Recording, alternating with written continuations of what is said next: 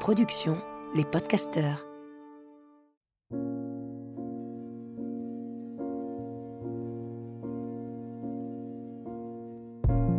Bienvenue dans Pleine Présence, le podcast qui donne envie d'habiter pleinement l'instant présent. Qu'a-t-on de plus beau à offrir que notre pleine présence au reste du monde? Qu'a-t-on de plus beau à s'offrir à nous-mêmes? Juste quelques instants, être pleinement ici et maintenant, à l'écoute des éléments qui nous entourent, à l'écoute de notre souffle, à l'écoute du soi, à l'écoute de l'autre. Je m'appelle Lily Barbery-Coulon, j'enseigne le Kundalini Yoga et la méditation. Je suis l'autrice de plusieurs livres et j'ai longtemps été journaliste avant de transformer ma vie et de la consacrer au déploiement du soi. Ce nouveau rendez-vous me permet de réunir tout ce qui m'anime, la méditation bien sûr, mais aussi le partage des personnes qui m'inspirent et me donnent envie de me redresser et de me mettre en mouvement au service de ma conscience. Chaque épisode commence par une courte méditation et se poursuit par un entretien avec ceux qui changent le monde à leur niveau, suivent leur intuition, traversent les jugements et honorent leur mission. Autant de sources d'inspiration pour réinventer la narration et être encore plus proche de notre essence.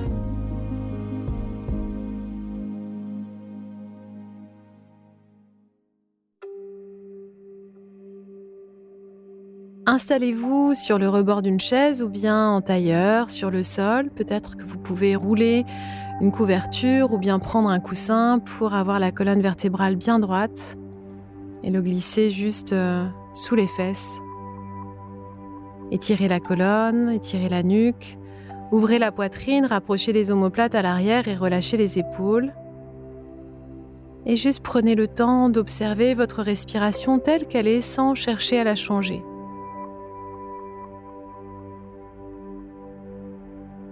Observez ce qui est là pour vous aujourd'hui, à cet instant précis. Prenez le temps de regarder quels sont les muscles qui bougent au moment où vous inspirez et les parties du corps qui bougent à l'expiration.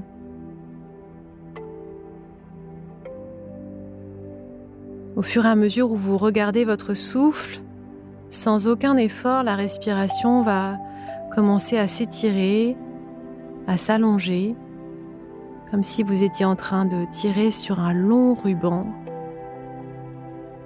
un ruban de souffle qui entre par vos narines et qui sort un peu plus tiède à l'expiration. Il n'y a rien à faire, il y a juste à observer. Pas d'effort pour euh, réussir à respirer parfaitement, vous savez respirer. Et puis on va faire un petit exercice pour équilibrer chacune de nos narines vous allez placer le pouce sur la narine droite, le pouce de la main droite sur la narine droite, le reste des doigts tirés vers le ciel, la colonne bien droite. Et vous allez commencer à inspirer par la narine gauche. Et à l'expiration, vous allez placer l'annulaire droit sur la narine gauche et expirer par la narine droite. Inspirez à présent par la droite. Placez votre pouce sur la narine droite et expirez par la gauche.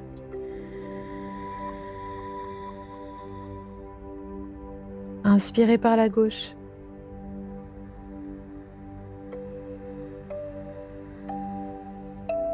Placez l'annulaire sur la narine gauche et expirez par la narine droite.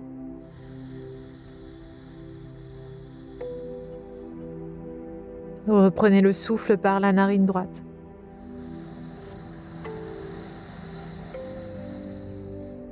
Expirez par la narine gauche en replaçant votre pouce droit sur la narine droite.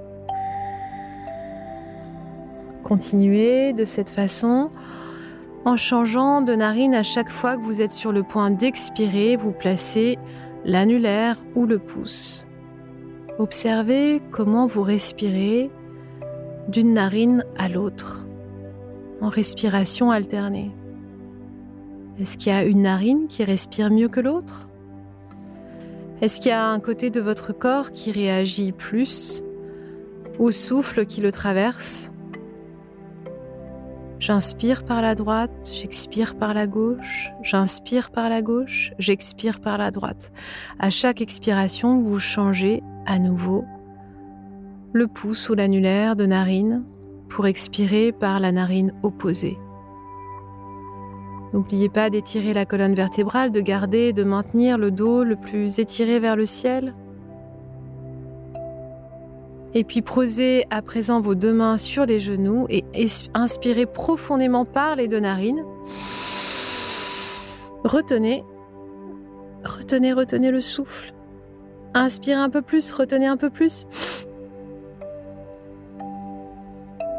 Et tout doucement, expirez par le nez.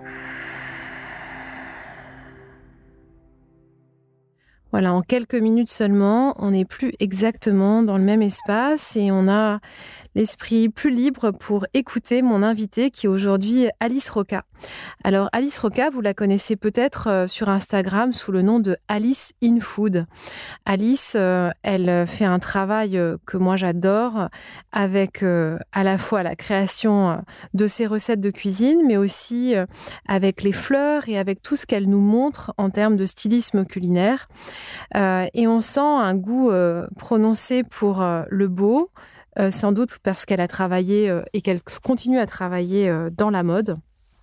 Et j'avais envie de la recevoir. Elle a sorti son premier livre en octobre dernier. C'est un premier livre de cuisine aux éditions First, qui, moi, m'a complètement enthousiasmée et qui, dont j'ai parlé déjà à plusieurs reprises sur les différents canaux de communication que j'utilise.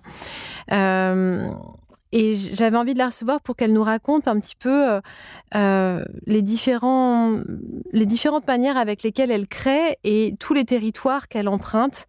Euh, parce que hum, si aujourd'hui on aime bien segmenter les choses, elle, elle nous montre qu'il est possible en tout cas d'avoir un pied un peu partout. Salut Alice, merci d'être avec nous. Merci Lily. alors j'avais d'abord envie que tu nous racontes un peu bah, ta formation parce que ce que je perçois en fait dans ce que tu communiques euh, à travers euh, les réseaux sociaux, enfin Instagram et puis ta newsletter euh, dont je t'ai parlé juste avant qu'on commence cet enregistrement, que je trouve extrêmement riche, qui est toujours pour moi comme un cadeau à recevoir une fois par semaine. je me demandais en fait d'où viennent tous ces talents, comment tu les as développés et du coup comment tu t'es formée? Bah, merci déjà pour les talents. Euh, je crois que vraiment, de toute petite, hein, euh, j'ai exprimé l'envie d'être styliste, styliste de mode. Je pense qu'à 5-6 ans, euh, c'était quelque chose que je formulais, donc qui était très fort. de la même manière que je dessinais, c'était vraiment ma passion en fait, c'était de dessiner et ça la maternelle, c'était très fort. Tout le monde dessine à la maternelle, mais il y a toujours des enfants qui dessinent plus que d'autres quand même. Donc euh, ça, c'était un peu dans l'enfance. Et euh, ma mère qui est euh, artiste et qui a toujours dessiné, donc en fait, je me mettais à côté d'elle dans son bureau. Elle, elle faisait ses trucs, elle dessinait et moi, je dessinais à côté d'elle. Et ma mère a, je crois, toujours soutenu ce désir. Mon père aussi à sa manière, mais je crois que c'est assez fondateur d'avoir eu des parents très curieux de manière générale et curieux de l'art donc euh, c'est la littérature, c'est le cinéma, c'est la peinture.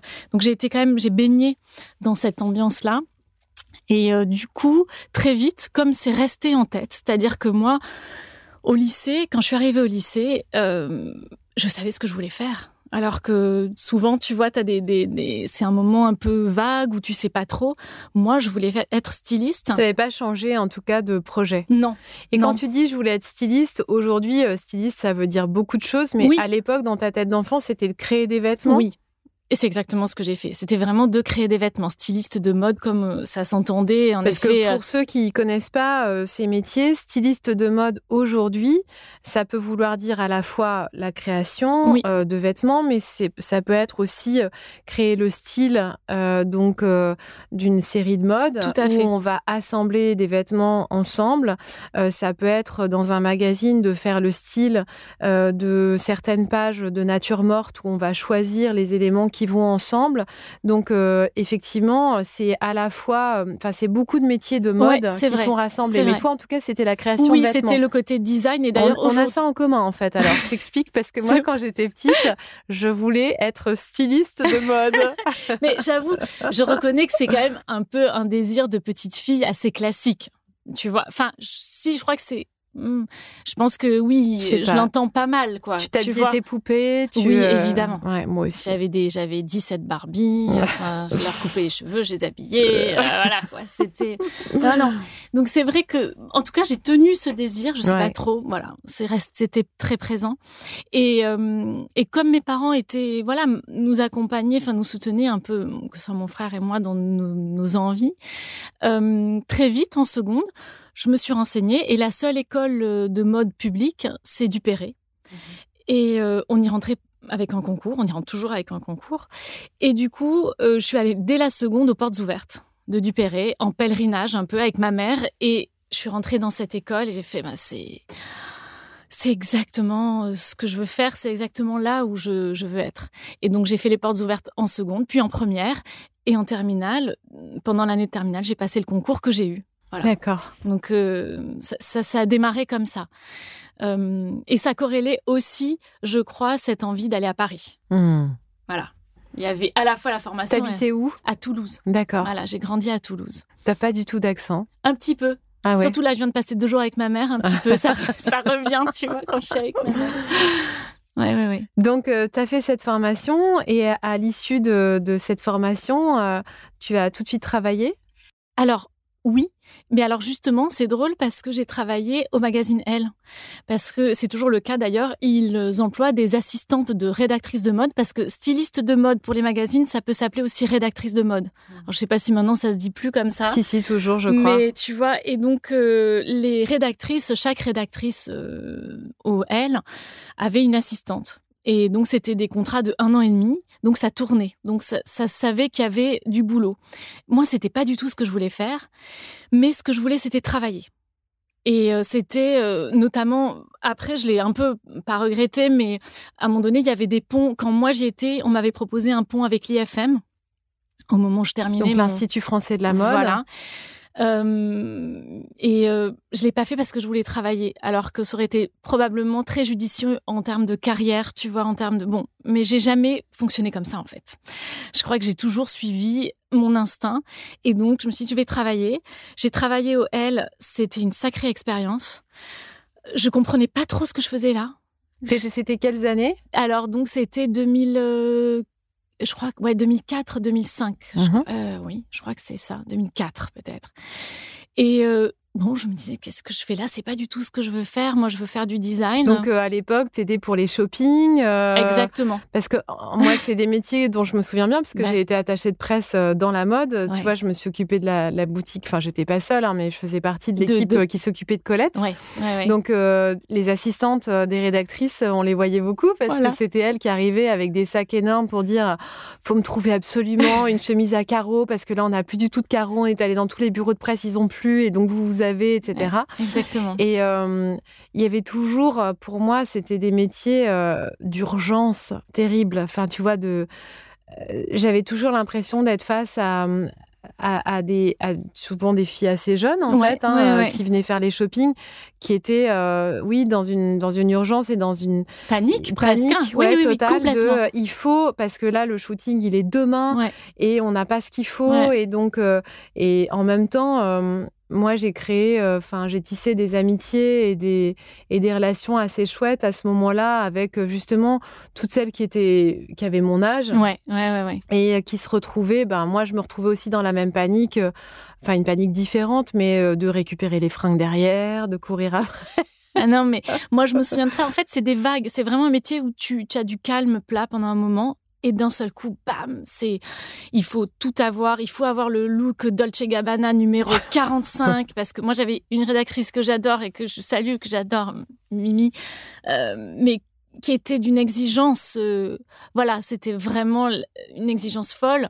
Donc, je crois que j'ai énormément appris, mais je l'ai compris plus tard. Je l'ai compris après coup et c'était très intéressant parce que il y avait vraiment euh, ce rapport aux vêtements et aux matières et cette exigence et vraiment de voir les finitions et de d'apprécier en fait tout le travail et, euh, et, au final, ça m'a servi. Mais sur le moment, je, je me demandais pourquoi je, je faisais oui, ça. Oui, tu as aussi appris euh, l'organisation, euh, parce que derrière une photo de mode, euh, c'est euh, des tonnes de choix qui Ouais. sont faits. On a l'impression que tout est futile, mais c'est très réfléchi. Il y a des tables entières avec des bijoux, Ouais. euh, des tables entières avec juste des foulards. Ouais. Moi, j'ai toujours adoré ce moment où on sort tout.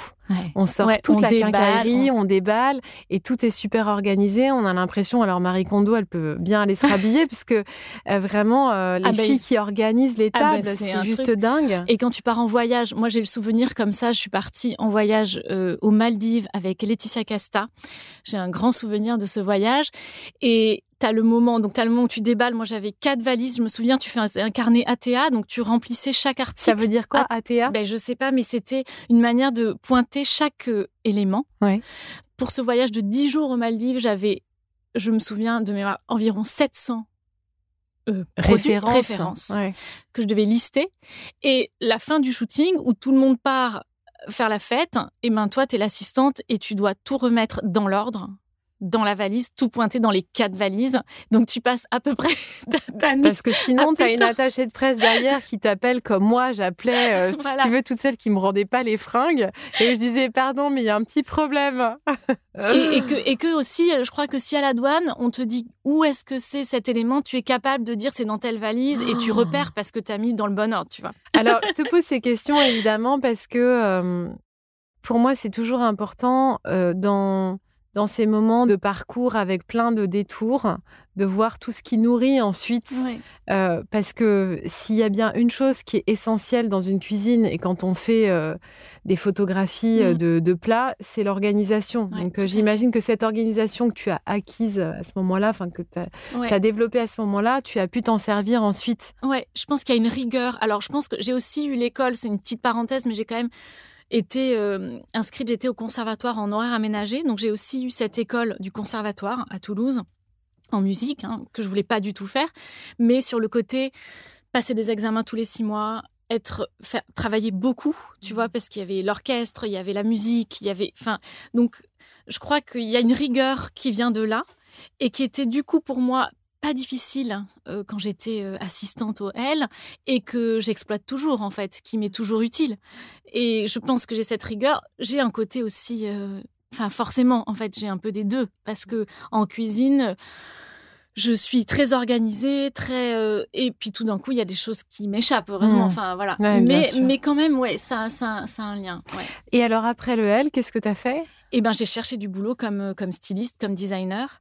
Et là, là, j'ai eu encore un choix un peu, voilà, entre euh, être assistante de assistante de assistante chez Sonia Riquel. J'avais rencontré Nathalie Riquel, avec qui, voilà, j'avais eu un bon, super bon feeling. Et euh, ou travailler, avoir, être la, un peu la première styliste. C'était un poste d'assistante, mais je voyais ce que ça pouvait devenir, enfin, je savais pas à ce point, chez Comptoir des Cotonniers. Et donc ça, ça a été, j'ai choisi Comptoir des Cotonniers.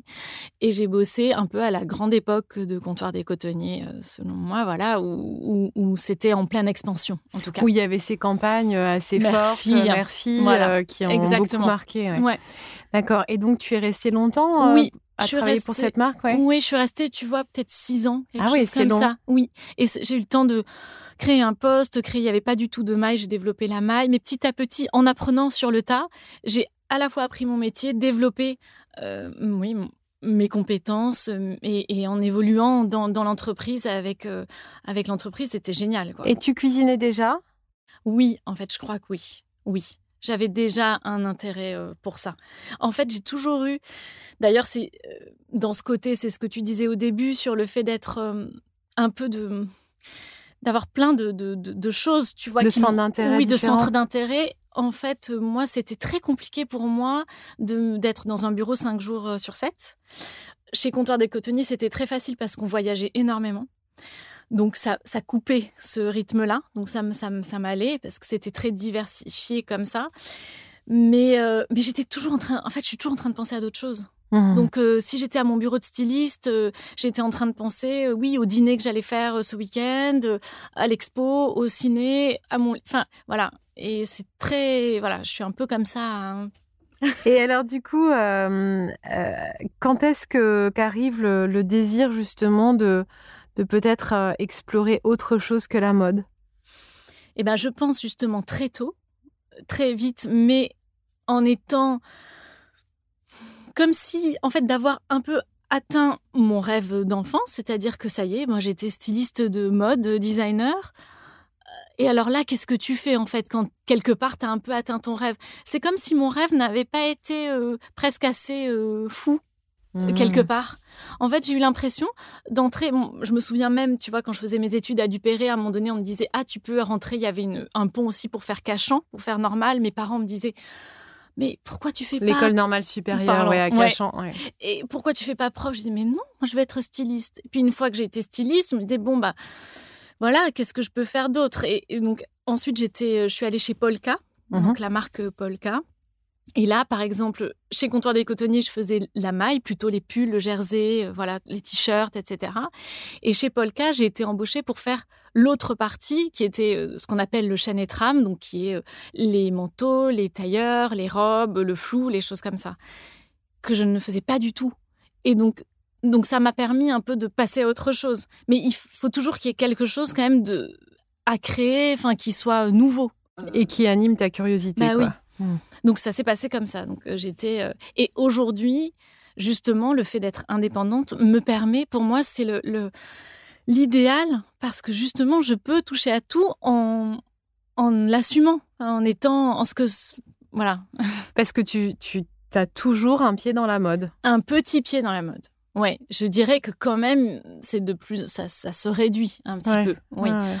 Parce que finalement aujourd'hui j'ai l'impression d'être en train de, créer ma marque et que sans être, j'ai pas de produits, de, vêtements ou quoi que ce soit, mais que quand même il y a cette, euh, je suis en train d'installer euh, ce, voilà mon travail créatif, mon univers et finalement, bah, évidemment, c'est ce qui me plaît le plus. Mmh, mmh, bien sûr. Voilà. Donc, euh, Et donc, euh, après Polka, tu choisis finalement de te mettre euh, progressivement à cuisiner de plus en plus. Comment ça se déroule? C'est quoi le déclic? Alors, je pense qu'en effet, c'est très progressif. Et quand tu me demandes sur mes débuts, enfin, j'ai toujours cuisiné. J'ai commencé à cuisiner assez tôt. Et j'étais, je crois que Bon, ça date de l'enfance, mais il y a aussi les livres de cuisine. Tu vois, j'avais un, un, copain qui était à moitié anglais et on allait en Angleterre et j'ai acheté les premiers livres de Jamie Oliver qui était une star en Angleterre et que c'était les premiers livres de cuisine un peu beaucoup enfin que tu voyais pas en France mmh. qui donnaient envie c'était tout était euh, tu vois j'ai envie de dire juicy crunchy enfin tu vois c'était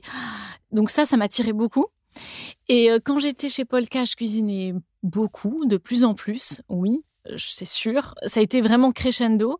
Et ce qui s'est passé, ça a été la décision d'aller vivre à la campagne. Donc ça, c'est quand j'ai, je suis donc ça, c'est en quelle année? Eh ben, c'est 2016. D'accord, donc il y a six ans en fait. tu décides d'aller vivre. Et, et qu'est-ce qui a motivé ce choix? Donc tu étais chez Polka à ce moment-là? Oui. Tu vois, mes parents, mes parents étaient contents que je lâche un très bon poste de salarié dans mon métier pour partir vivre à la campagne. Euh, bon, T'avais déjà des enfants à ce moment-là? Alors, j'avais, euh, oui, donc j'avais mon fils aîné mmh déjà, qui avait 6-7 euh, ans. Mmh. Et euh, j'avais, oui, oui, oui, puisqu'on a déménagé, mon fils cadet qui avait un an et demi. D'accord. Voilà. la petite histoire, c'est quand même qu'avec ma femme, on a racheté sa maison mmh de famille, voilà, que ma belle-mère vendait. Donc, en gros, elle l'a mise en vente à une époque où ça ne se vendait pas, contrairement à, tu vois, la post-confinement, tout ce qui s'est vendu dans, notre coin. Et euh, c'est dans quel coin justement? C'est dans l'Eure. D'accord. Voilà, c'est pas très loin de Paris. C'est la Normandie, c'est le tout début de la Normandie. Et en fait, euh, personne n'achetait cette maison. Et nous, on y allait en week-end. Et un peu sur un coup de tête, on s'est dit, ben, c'est nous qui allons l'acheter et, et on va aller y vivre. Mais je pourrais pas, j'avais aucun plan. Et euh, le seul plan, c'était voilà, de partir. Quoi. Donc c'est un, coup de foudre pour cet endroit? Oui, c'était un endroit que je, connaissais puisque j'y allais depuis que je connaissais euh, euh et que tu vois, j'y allais en week-end. L'Ital, c'est le nom de ta femme. Oui, pardon, le mhm. nom de ma femme. Et euh, j'y allais en week-end. Je comprenais, c'était un peu ma première fois moi qui viens de Toulouse et euh, mes parents ont toujours eu une maison de campagne, donc en habitant à Paris, j'avais pas du tout cet échappatoire dans mes relations, dans la personne avec qui je vivais à l'époque, etc. Et tout d'un coup, ça a été une vraie euh, découverte de comprendre qu'on pouvait sortir de Paris le week-end, couper avec aussi cette frénésie des week-ends parisiens quand t'es comme moi un peu euh, excité, un peu avoir envie de tout à Paris, de vouloir tout faire avec des enfants petits. Et en fait, j'arrivais là et j'étais trop contente quoi. Je faisais mes courses chez mon petit producteur, euh, voilà. Donc j'avais eu quand même, tu vois, cet avant-goût je dirais, de la campagne, mais sans avoir aucune idée. Je crois que je suis quand même très citadine. Euh, maintenant, ça, se compose autrement, mais euh, j'ai vraiment eu, oui, un, attrait pour la ville très fort, tu vois, mmh. et même pour la capitale, en fait. Et du coup, j'aimerais bien que tu me racontes ce choc parce qu'aujourd'hui, on parle beaucoup euh, de tous ceux qui quittent les, villes justement pour mmh, mmh. s'installer à la campagne. Il y a un fantasme, ou en tout cas, il y a une, une façon assez romantique de le mmh. compter, mais comment ça s'est euh, traduit pour toi euh, dans la réalité?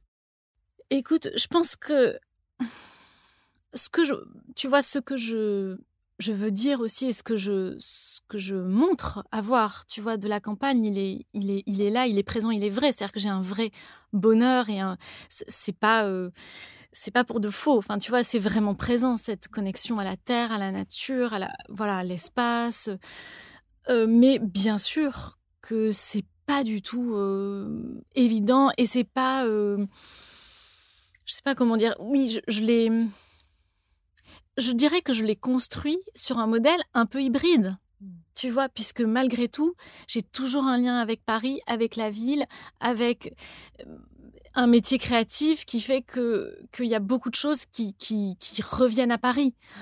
Donc moi, de mon point de vue, j'ai l'impression d'avoir les bénéfices de la campagne, mais en étant quand même dans un mode de vie, euh, même si je, le dirige vers quelque chose, j'ai envie d'être le plus euh, propre possible, le plus écolo, etc il faut que je sois honnête. Enfin, tu vois, je suis quand même dans quelque chose euh, de, lié à la ville aussi. je comprends. Tu vois? Et tu, enfin, sur un plan très pratique, tu avais la main verte? Parce que quand on te voit, euh, tu vois, quand on, moi, je dis souvent, je voudrais être adoptée par Alice Roca parce que, en fait, euh, le week-end, quand tu montres ce que tu as préparé à table et tout, je me dis, oh là là, elle a l'air bien cette vie-là.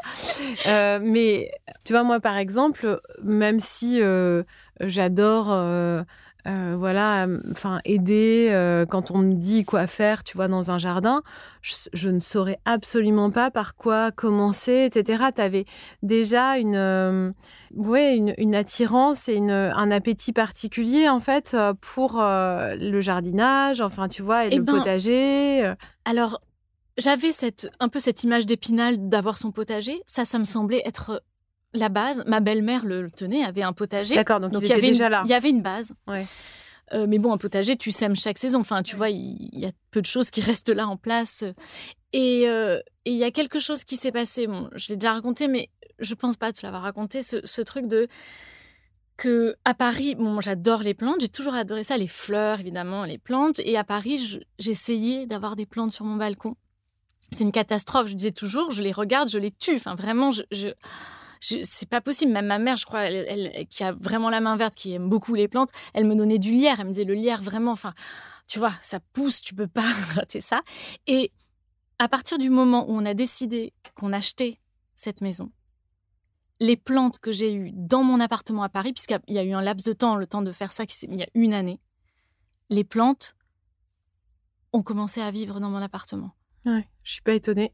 Et en fait, ça, je le raconte toujours parce que pour moi, c'est quelque chose de tellement euh, extraordinaire, tellement révélateur de comment tu, voilà, tu vois, comment tes intentions, comment ton énergie peut créer quelque chose. Oui, oui, alors ça, euh, moi, je l'ai même raconté euh, dans, une, dans, dans, le livre La réconciliation. À un moment, je, je regarde, euh, j'avais toujours été nulle avec les plantes, je les avais toujours regardées mourir, moi aussi. Et d'un seul coup, je me rends compte qu'elles fleurissent et qu'elles sont là, présentes et qu'elles se déploient. Et oui, je, je, crois profondément, en fait, à, au pouvoir de l'intention, mais aussi à ce qu'on je, crois quand quand il y a même plus aucune attente, mais juste de la bienveillance pour les plantes euh, et qu'on n'est pas dans une dans une attente d'objectif euh, avec un résultat euh, qui va pouvoir être quantifié, mais d'un seul coup, la nature, elle elle veut bien, elle est d'accord. Ça se fait un peu tout seul. En revanche, il y a beaucoup de travail pour un jardin. J'ai pris, je me suis vraiment découverte, j'ai compris, il y a quelque chose un peu de l'ordre. Il y a beaucoup de gens qui adorent le jardinage, qui te disent qu'il y a quelque chose de l'ordre de la méditation, enfin méditatif. C'est-à-dire que tu rentres dans un espèce de... Oui, de, tu as une répétition des gestes et puis tu es au contact de la nature, etc. Donc ça, c'est quelque chose que j'ai découvert en ayant la responsabilité de ce jardin, qui, qui avait été magnifiquement construit par ma belle-mère. Mais un jardin, si tu n'y travailles pas, en une année, tu as tout perdu. Enfin, ça va très très vite. Donc c'est de l'entretien, beaucoup et beaucoup de livres en fait. J'ai quand même beaucoup, j'ai vraiment eu l'impression, tu vois, de, d'accompagner en fait cette arrivée dans cet endroit en, en commençant à apprendre, en lisant, en me, oui, me cultivant, tu vois, c'est le cas de le dire. Et donc tu as commencé à utiliser ce que tu avais sous la main pour cuisiner. Et voilà. Et je crois que, en fait, ce que ça m'a ouvert, c'était et que ce soit tant pour cuisiner que pour prendre des photos et donc les poster euh, sur Instagram ou tu vois, c'était comme si j'avais l'espace. Tout d'un coup, l'espace tant euh, réel, c'est-à-dire que j'étais dans une maison avec de l'espace, j'ai un atelier pour moi, j'ai euh, tu vois ce qui est un luxe ultime et j'ai un jardin et j'ai une grande cuisine. Et en fait, c'est ce voilà, et, l'espace aussi intérieur, l'espace du temps de pouvoir s'autoriser. C'est vrai que moi, le fait de travailler principalement de chez moi fait que bah, je m'en vais, je vais faire, euh, je m'occupe de mon levain, de mon pain, de mon, tu vois. Donc, euh, il y a une, fluidité.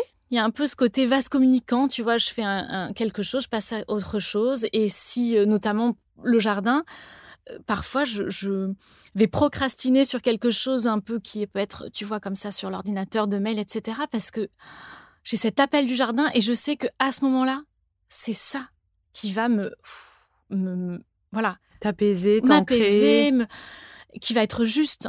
Tu mmh. vois, euh, ça m'empêchera pas parfois de stresser quand même, tu vois, quand je reviens à mes mails. Mais quand même, ça, pour moi, c'est, j'ai découvert ça, quoi, vraiment. Alors, il y a deux choses qui me paraissent assez fortes dans ta manière d'envisager euh, la cuisine, euh, qui peut-être t'échappe, euh, mais il y a quand même une notion de la beauté qui est très présente. Mais c'est pas l'esthétisme ultra sage et sophistiqué qu'on peut rencontrer dans les très grands restaurants étoilés. Il y a hum, une poésie qui est présente, mais avec beaucoup de spontanéité. Et l'autre chose, c'est l'aspect, je trouve, très pratique. C'est-à-dire que tu fais beaucoup de pédagogie dans tes newsletters et sur ton compte Instagram pour montrer que manger mieux ou en tout cas s'alimenter sainement, même si je crois que c'est pas trop ton vocabulaire en fait, l'idée de que ce mmh. soit healthy ou que ce soit labellisé d'une manière ou d'une autre, ça peut être assez simple. tu montres beaucoup les lunchbox que tu prépares pour tes enfants. Et parfois, c'est absolument ravissant, enthousiasmant. Puis parfois, c'est aussi plus simple avec les restes. Mmh. Et donc, c'est comme une rencontre entre, pour moi, justement, cette sophistication de, l'univers de la mode dont tu es nourri, mmh. et en même temps, une simplicité qui est très pratique de la terre, qui est, ben voilà, j'ai des courgettes dans mon jardin, et puis ben je vais en faire quatre plats différents, quoi.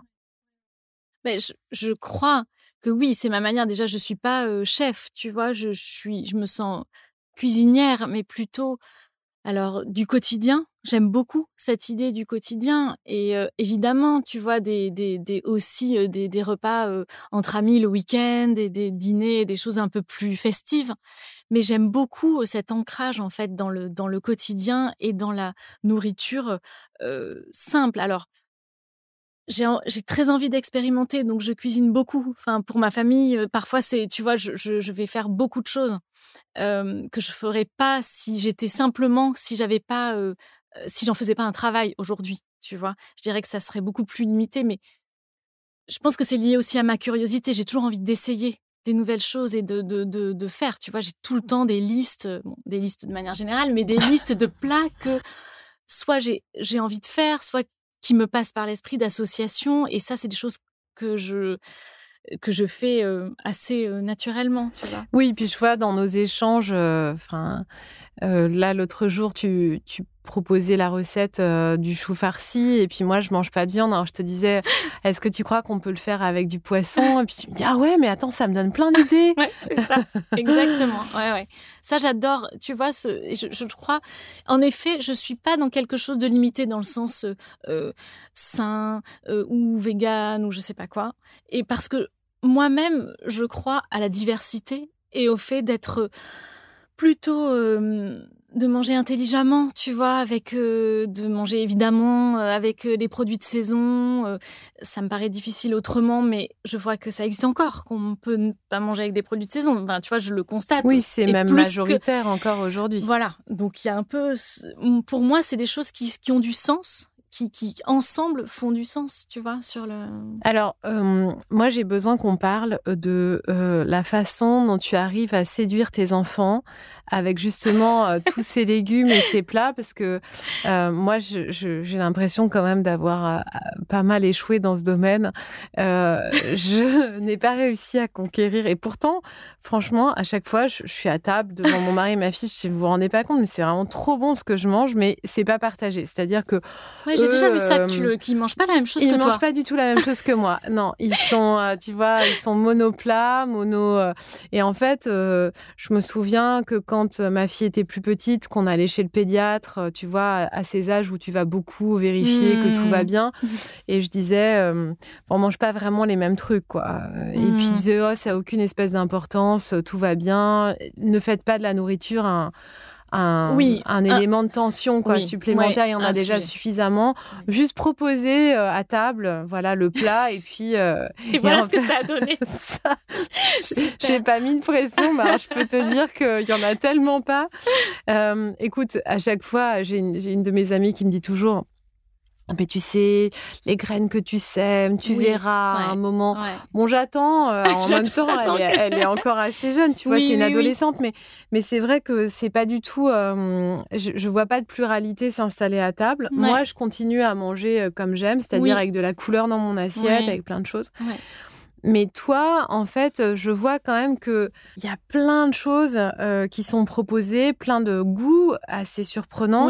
Donc, comment tes enfants réagissent et est-ce que finalement, ils sont tous très ouverts ou est-ce qu'il y en a qui ont plus de difficultés Je te rassure, Lily, j'ai un fils qui a 13 ans et il n'est attiré que par la junk food et si tu l'entends ah, tu me fais plaisir. Mais en revanche non non mais en revanche il a toujours il mange toujours tout pratiquement à table il râle parce qu'il a 13 ans, c'est normal. mais il mange, il n'est pas content. Hein. Quand le vendredi soir, il arrive, il habite chez son père la semaine, il vient tous les week-ends. Quand le vendredi soir, il arrive et que c'est la soupe, n'importe quelle soupe, il n'est pas content. Mais il y a deux choses, je dirais qu'il y a mon éducation, où le repas familial était très important et c'était le même plat pour tout le monde. Mhm. Ma mère a toujours cuisiné maison, fait les choses maison, donc et entre le fait de manger ensemble et de manger ce qui est fait maison. Donc ça, c'est quelque chose que je perpétue et qui est très important. Ah, tu me redonnes envie. et, en plus, en plus, je vais te dire, euh, ça fait rire beaucoup de gens, c'est que on dîne en hiver, on dîne à 18 h ah, mais j'adore, mais je veux vraiment vivre chez toi. Je veux que tu m'adoptes.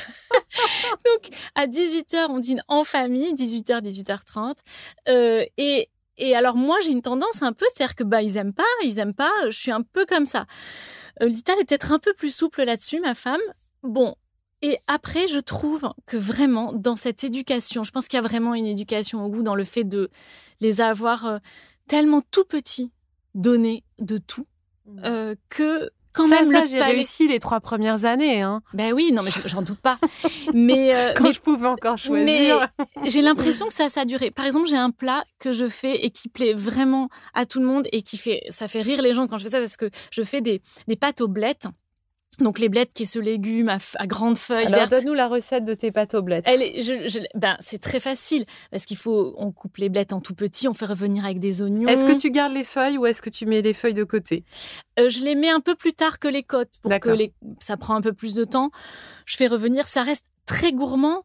Euh, je mets un zeste de citron, un peu de parmesan, parfois de la crème, parfois pas, ça dépend. Je peux récupérer l'eau de cuisson avec des spaghettis ou des linguines, beaucoup de poivre, beaucoup et beaucoup quand même de quantité de blettes. Et eh ben, c'est un des plats préférés de mes enfants.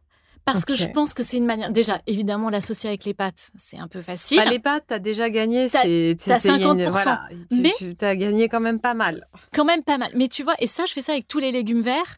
Et je peux te dire, quand je leur dis, il y a des pâtes aux épinards ou des pâtes au brocoli ou au bled, enfin, sur le même principe, grande joie à table, tout le monde est content. Donc ça, pour moi, c'est une petite victoire. Mais bien sûr que j'ai, euh, j'ai aussi la soupe à la grimace euh, sur certaines lunchbox. Je dis à mon fils cadet, donc qui a les lunchbox que je poste euh, en story, tu vois régulièrement, je dis il faudrait que je prenne, je prends pas le temps de le faire. Parfois, j'ai la lunchbox qui part le matin, il faut voir le retour le soir. non mais tu vois, je, je c'est sympa d'être honnête. mais non, mais c'est la réalité. Mais c'est intéressant. Je pense que en fait, il a ça dans sa lunchbox. Et ben oui, voilà. Et ben parfois euh, il aime pas et parfois il aime. Mais je, suis voilà. C'est plutôt dans le fait de proposer, tu vois. Non, mais ça, moi, je trouve que c'est euh, super important. Les fleurs aussi, euh, d'ailleurs, c'est marrant parce que dans dans ce qui te caractérise en fait dans ton profil Instagram. Tu parles de créativité avec euh, l'aliment, mais aussi avec les fleurs. Les fleurs, c'est quand même un fil conducteur. D'ailleurs, enfin, même si tu portes pas, enfin là, tu portes une, robe euh, qui est imprimée, il n'y a pas de fleurs, mais ça, pourrait, ça pourrait, ça pourrait, Il y a un imprimé qui pourrait être un peu euh, fleuri et tu as des fleurs dans le foulard qui est sur tes cheveux les fleurs sont toujours présentes en fait. Même en hiver, il y a des fleurs séchées. Enfin, c'est quoi ce goût pour les fleurs? Écoute, je crois qu'il y a vraiment cette, cette euh, de m'entourer de fleurs, d'en avoir autant d'en cultiver au jardin. Alors ça, de les voir pousser, c'est extraordinaire parce que ça donne encore plus de goût, je trouve, tu vois, au bouquet que je que je, je, compose ensuite. Euh, mais je crois que c'est vraiment cette beauté immédiate, tu vois, qu'il y a dans les fleurs, dans les associations de couleurs, dans les formes. C'est d'une telle richesse que c'est vrai que dans ma maison, d'avoir des bouquets, pour moi, c'est une manière de m'entourer de beauté, de vivre avec. Enfin, c'est vraiment quelque chose de très euh, concret comme ça. Enfin, tu vois, très simple en fait. Oui, et, encore euh, la poésie, quoi, qui est toujours euh, présente. On parlait de, de cette newsletter tout à l'heure on se rend pas toujours compte du travail euh, que ça peut représenter, mais comme moi j'en livre une euh, par semaine euh, et que j'essaye de faire en sorte qu'il y ait toujours une valeur ajoutée dans cette newsletter, que ce soit pas un travail promotionnel, mais que ce soit un cadeau, quoi. Moi, je reçois vraiment la tienne comme un cadeau et je te disais à quel point je suis aussi très touchée par la qualité euh, littéraire en fait de ce que tu proposes. Euh, et je me dis que du coup, euh, tu as plein de champs encore à déployer. Comment, comment est-ce que ça se met en place chaque semaine? C'est quelque chose que tu organises très longtemps à l'avance Non, justement, je sais pas comment toi tu fais. Je suis curieuse de savoir. Genre une demi-heure avant de l'avoir envoyé. Alors moi, ça me prend beaucoup de temps quand même. Hein. Non, moi aussi, mais ce que je veux dire, c'est que tout, tout, est un peu quand même. et ben moi aussi. En tension, quoi. Ouais, c'est en tension. C'est drôle, hein. Parce qu'alors il y a un je dirais qu'il y a, ce, tu vois, cette introduction, enfin ce début, qui est un peu quand même sur une humeur, euh, des ressentis, des choses que tu vois que je, que je sens comme ça du, monde. Enfin voilà, ça reste de évidemment ce qui te touche dans la de semaine. Ce qui me touche, même si euh, évidemment je ne vais pas parler de géopolitique, tu vois. Euh, je, je, serais Mais tu ne peux pas l'ignorer. Je ne peux pas l'ignorer et voilà, ça me traverse évidemment, etc. Et je euh, mais il y a vraiment, pour moi, il y a quelque chose qui équilibre aussi cet aspect vitrine d'Instagram avec cette newsletter. Alors, j'ai pas le même nombre de personnes abonnées à ma newsletter que d'abonnés, tu vois, de personnes qui me suivent sur Insta, mais il y a vraiment quelque chose. J'aime raconter un peu concrètement. Euh, et justement, tu vois, quand tu parlais de la campagne et de, des, aspects qu'il peut y avoir euh, plus difficiles de la campagne, euh, quand ça m'arrive rarement, mais parfois je dis Ah, est-ce que vous avez des questions pour ma newsletter, etc. Alors, je le fais pas souvent parce que souvent j'ai des questions pour trois mois de newsletter. Donc... Mais il y a eu cette question que j'ai trouvée géniale d'une personne qui m'a dit Est-ce que tu peux parler des, des choses qui sont vraiment pas sexy de vivre à la campagne? J'ai dit Mais j'ai l'impression que je le fais déjà pas mal hein, dans ma newsletter, mais ça m'a, ça a un peu enfoncé le clou. Et, euh, et j'avais rebondi, je me souviens, sur une newsletter où je parlais de, en hiver, euh, d'aller chercher le bois, le ramener, mais ça, combien de fois par semaine selon que tu fais? Et tu vois, et tu le portes, et t'as la brouette, et il fait froid, et t'as les gants, et t'as les c'est un détail, mais c'est le quotidien quand hmm. même à la campagne. Et c'est pas, voilà, c'est pas difficile. Enfin, mais voilà, ça fait partie des trucs un peu moins sexy. Il y en a à qui ça coûte plus que d'autres. Moi, ça me coûte un peu plus. Lital, ma femme, moins. Bon, voilà, tu vois, hmm. c'est. Euh, et je trouve que c'est ça qui est intéressant, en fait. Et c'est là euh, que je veux aller aussi avec ma newsletter, tu vois. C'est. Et. Hum, dans, en fait, tout ce que tu m'as raconté, il y a énormément de, d'aspects méditatifs, que ce soit dans, dans le fait de prendre soin du jardin, dans le fait de cuisiner, mmh. de, du soin que tu mets à faire les choses. Mais est-ce que euh, il y a d'autres façons pour toi euh, d'activer euh, une forme de spiritualité dans ta vie, ou bien c'est à travers justement ces activités? Alors, je pense, bon, il y a quand même le yoga, la méditation qui sont euh, vraiment euh, dans mon quotidien. Mhm. donc que tu pratiques. Oui, que je pratique euh, quotidiennement, qui font vraiment, bah, enfin, qui sont, comment te dire, hein, il y a vraiment, alors il y a des, des phases, des périodes où j'arrive à le tenir vraiment sur la régularité dans le quotidien. C'est le cas, par exemple, tu vois, en ce moment. Il y a des moments où je suis un peu débordée et où j'y arrive un peu moins. Mais c'est très présent et je dirais que c'est quelque chose qui, euh, qui est euh, essentiel, en fait, tu vois, dans, dans, dans mon fonctionnement. Qu'est-ce que tu as l'impression que ça t'apporte? Euh, Je crois une distance, un recul.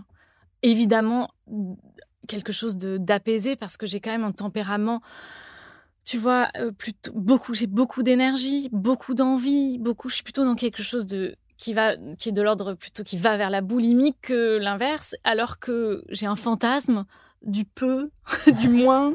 Donc alors que je suis dans le plutôt dans le trop. Donc euh, j'ai l'impression que ça équilibre en fait cette espèce de voilà de course qui peut être vraiment pour moi effrénée et euh, qui fait que je, peux mal dormir euh, parce que parce que ça ça ça ça s'arrête jamais quoi. Je comprends tellement ce que tu racontes. En fait, je pense que quand on est très créatif, ah euh, moi j'ai toujours mille idées et j'ai presque l'impression que j'aurais pas assez de temps dans cette vie-là pour toutes les réaliser. Ah mais moi c'est mon idée mais absolue, c'est-à-dire que je suis tout le temps en train de me dire ça. Je me dis mais comment je vais faire? Je, je je je sais pas comment je vais faire. J'ai envie de faire tellement de choses. Ouais, ouais, non, ça c'est. Et, effectivement, moi, la méditation euh, me permet juste, euh, au lieu d'être euh, dans cette projection permanente vers le futur, de m'installer dans le présent et de me dire Ah, mais là, tout de suite, c'est génial. J'ai besoin d'aller nulle part. Là, tout de suite, c'est vraiment bien. Mais moi, je sais que tu vois, dans ma démarche, dans la méditation, par exemple, dans le Kundalini, ça me va très, très bien parce qu'il y a quand même souvent ce, ce truc de mouvement. Enfin, tu vois, ça me correspond très bien je fais aussi, j'essaye, tu vois, ça m'arrive hein, de faire des méditations vraiment complètement immobiles, tout ça, mais c'est ça, c'est quand je suis vraiment, euh, tu vois, très très bien, quoi. Il y a un bah, En fait, euh, euh, j'en parlais avec une de mes élèves qui est passée du Kundalini à Vipassana, qui est vraiment la méditation de pleine conscience où on est immobile et où euh, on est en silence et euh, on passe euh, de l'observation des pieds jusqu'à la tête et de la tête jusqu'aux pieds. Et puis on peut faire ça pendant des heures et des heures et des heures. Et heureusement que moi j'ai pas commencé par ça parce que je pense que j'aurais jamais pu entrer en fait en contact avec cet espace d'observation mmh et que pour certains comme moi ou toi, on a besoin d'étapes et qu'aujourd'hui je peux avoir du plaisir, enfin du plaisir c'est pas le bon mot, mais en tout cas euh, je peux être dans un épanouissement total en faisant euh, des expériences de type vipassana, mmh mais heureusement que j'ai pas commencé par ça et c'est vrai que j'ai encore besoin beaucoup de l'énergie, moi, du Kundalini, qui va me permettre, en fait, euh, justement, de neutraliser le mental qui a tendance à carburer, en fait, à plein en permanence, quoi. Non, mais bon, écoute, euh, je, suis très heureuse en fait qu'on ait pu avoir euh, cette conversation. J'espère que ça va donner envie euh, à ceux qui écoutent ce podcast de se nourrir de, tout, de tout ce que tu nous proposes parce que il y a beaucoup de choses qui sont offertes comme ça, que ce soit sur Instagram à travers les photos ou à travers le, le livre que tu as créé qui est magnifique. Et puis, bah, si vous n'êtes pas encore abonné à la newsletter d'Alice, allez-y parce que c'est vrai que quand on fait ce genre de, de news, mmh. on a envie de la partager avec le plus grand nombre quoi. Ça, c'est vraiment la récompense. Oui, et d'avoir des retours, en fait. voilà, il y a vraiment un vrai. Je crois qu'il y, a un vrai lieu d'échange à travers euh, la newsletter comme ça que je chéris particulièrement, tu vois. Bah merci Alice. Et merci à toi Lily.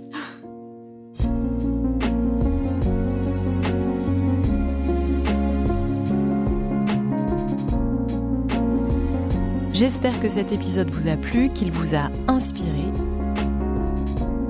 et vous? Comment allez-vous être pleinement présent à vous-même aujourd'hui?